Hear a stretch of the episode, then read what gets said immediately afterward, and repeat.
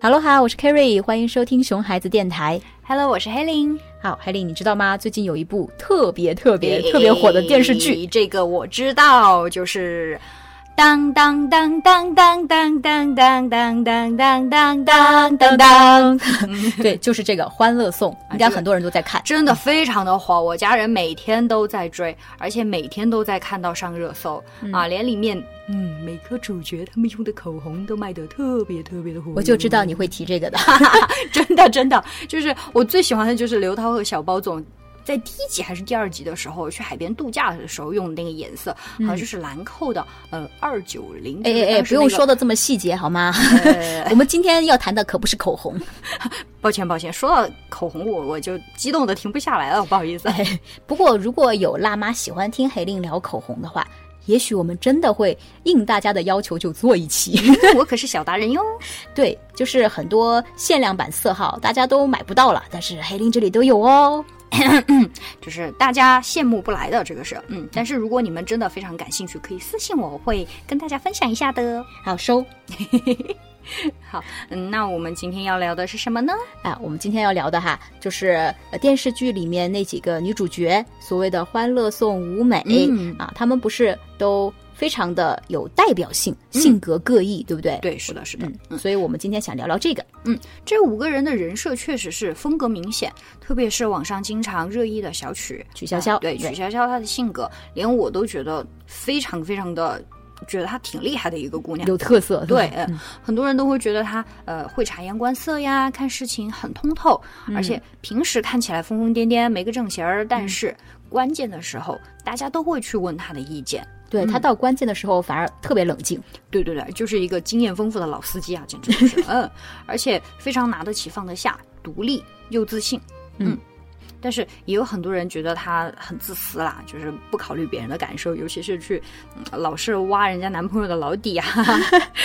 是是是，所以回去对试她探来说，就是对她的评价有褒有贬，嗯，没而且错特别有争议性，对不对？对嗯嗯，但是我觉得我们作为教育工作者嗯哈，像我呃看到网上对他们五个人性格的评价呀，我马上第一个想到的就是他们的性格的形成是跟他们家庭教育有着非常非常大的关系的。哎，对，我觉得，嗯，你看，就是他从小，他的爸爸妈妈就是在创业，嗯，那他肯定就耳濡目染啊，然后跟着父母就学会了不少经商之道。嗯，而且因为你看经商，他爸爸妈妈就会跟不同的人去交流啊、相处，所以他也学会了怎么跟不同的人交流和相处的方式。就像你刚刚说，他就很会察言观色，是对的，，嗯，对对对对对，嗯嗯，而且呃，你看他的家里的经济条件也非常好呀，啊、嗯他家里很有钱嘛，对嗯从小该有的都有了，嗯对想要的也都能得到。再加上又跟着父母学到了这么多东西，然后又出国留学啊、眼界真的是开阔了很多很多。嗯，而且因为父母生活条件富足，而且呃还能给他提供很好的条件，这就给他传递出了一个信念，就是你的愿望没错，你还值得拥有更好的、最好的东西。哎，对，我觉得最后这句真的是让很多小孩子变自信的一个关键。嗯，呃，至少是关键因素之一，就是你值得拥有最好的东西对，啊。对，因为呃，大家呃最近老是谈论一个话题，就是啊、所谓的富养女儿嘛。嗯，对，虽然我觉得这个不一定全对哈、不是一个特别呃经得起推敲的一个教育理念，但是它当然有一点点道理。呃，为什么我觉得它不是特别对呢？就是。因为我觉得不只是女儿要富养，难道儿子你就要虐待他？ 这不可能，是不是？啊，所以而且富养还有更种更多条件，就是假如我们家经济条件不是那么好的话，我怎么富养啊？嗯，对吧？所以呃，在我来说哈，我我的理解就是富养并不是代表父母要很有钱，而且要把钱都拿给女儿花。不是这样的富养，富养是不管你家里经济条件好还是一般，啊、不管有很有钱还是不太有钱，那你都可以让你的小孩儿觉得他的愿望挺美好的，嗯他是值得拥有这个世界上一切美好的东西的。嗯，是的。其实，即使家里不是很富裕，但是家长也可以时不时的给小朋友带回一些漂亮的小玩意儿啊，准备一些小惊喜啊，可以让孩子体验一下生活的美好呀。哎，而对，不这个是特别重要。这个嗯体验生活的美好，应该才是富养的精髓。嗯对，而不是总是去跟孩子说生活有多艰辛啊，每一分钱来之不易啊，要懂得珍惜，要节约。嗯，嗯，那这样的教育就有点太沉重了。嗯哎，对对这样会导致我们的孩子只有匮乏感，嗯，体验不到内心的富足感。哎，我觉得你说的特别对，所以其实根本不是经济上的贫富，而是父母自己对金钱是一个什么样的态度，嗯这可能就直接决定了孩子的内心是充满那种匮乏感，还是充满那种富足感。嗯你看，很多家长其实经济条件也很不错呀，嗯但是给孩子买东西的也并也不是那么痛痛快快的。哎，他不敢痛痛快快的，对，嗯嗯，就觉得一定要强调一点什么事儿才对行。，一定要强调说，哎，我的金钱多么的来之不易，呃，嗯我是怎么怎么样付出，多么辛苦我才得到这些钱的，你就不可以浪费嗯啊！就希望孩子养成一个不乱花钱的所谓的好习惯。哎，对，其实我相信父母的出发点都是好的，就是嗯希望小朋友可以从小养成一个对金钱的正确的那个价值观嘛初。衷肯定是好的，哎，对，甚至我还听说有一个新闻嘛，特嗯别有意思，就是有一对父母其实经济条件还不错，嗯，但是就是怕孩子以后会乱花钱，变成一个公子哥儿什么的，然后他们就一直在孩子的面前装穷，然后每学期要交学费了，就让孩子去邻居家借，好，然后父母之后再悄悄的还上。嗯，对，虽然这个做法确实有一点儿呃极端了哎，极端了，大多数父母可能还不至于这样哈、啊嗯但是这个心可能大家都会有，就是呃，我希望你觉得我们家不容易，你就不要乱花钱，对吧？嗯好，就希望小朋友呃对金钱有一个呃比较好一点的价值观吧，不要浪费钱，不要乱花钱啦，对吧？嗯但是没有想到，就是我们这样的做法可能让孩子更加因此产生了这种匮乏感，嗯还有愧疚感。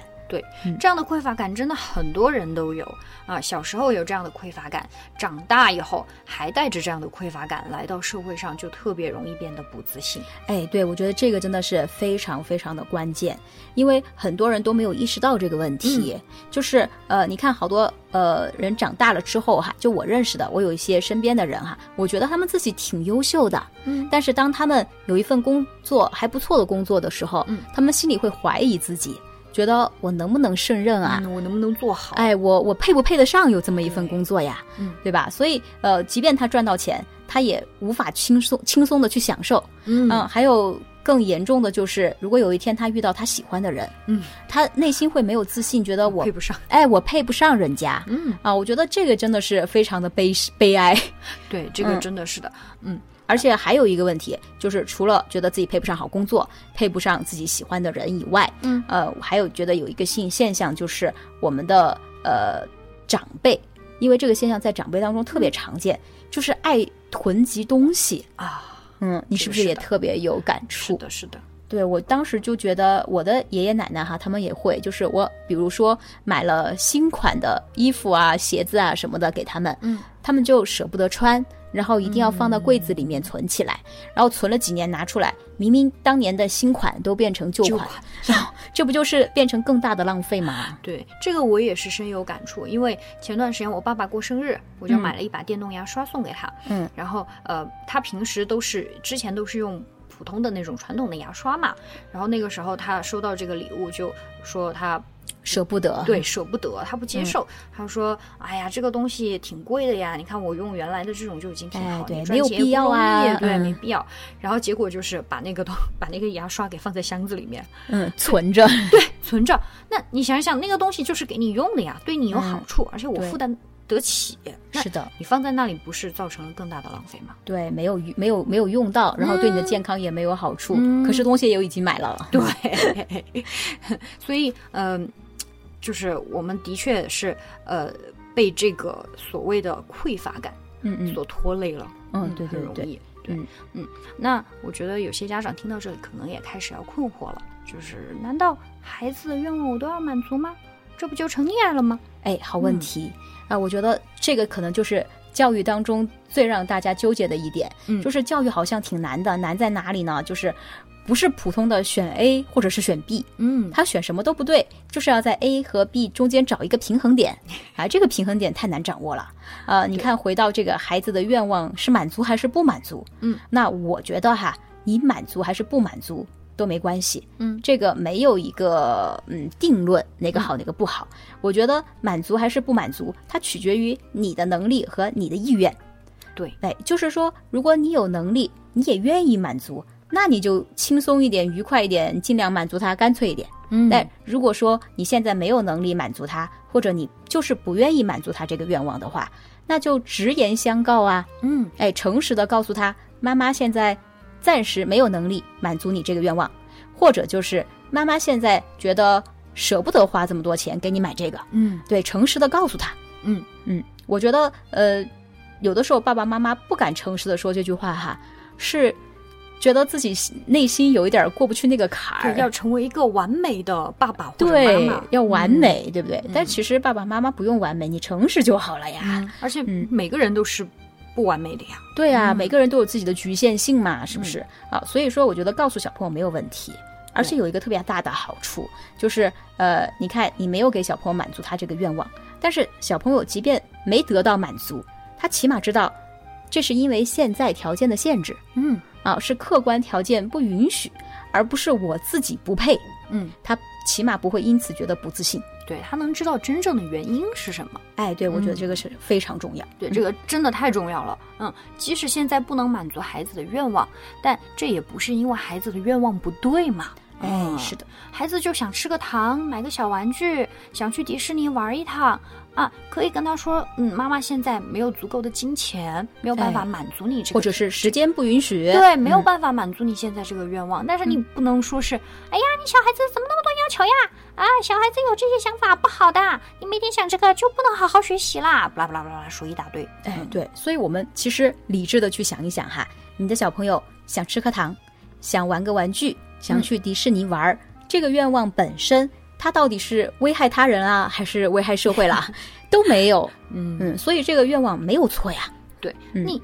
想好好学习，待在家里面是一个愿望，那嗯想吃糖、想买玩具、想出去玩也是一个愿望呀。对，所以这个愿望本身并没有错。嗯对，当然爸爸妈妈可以根据你自己的能力和你的意愿，你选择满足他还是不满足他，这都没有问题。跟他是说的清楚为什么不满足，那有什么问题，有什么条件的制约，嗯就完了，对吧？但是愿望本身是没有错的，对也不要让小朋友觉得他有这个想法都不对。对，嗯，所以我们要想想自己对金钱的态度是否是正确的，也要考虑传递怎样的呃价值观给孩子才是最好的。哎，是的，所以我想起我们小的时候，我们接受的教育嘛是嗯粒粒皆辛苦。嗯现在爸爸妈妈也这样教育小朋友哈，当然这个没错，嗯但是呃，我觉得与其一直这样教小孩子，嗯不如可以更加积极一点。比如说，你除了教他粒粒皆辛苦，你还可以教他好好工作，嗯，努力工作，努力赚钱，努力获取金钱的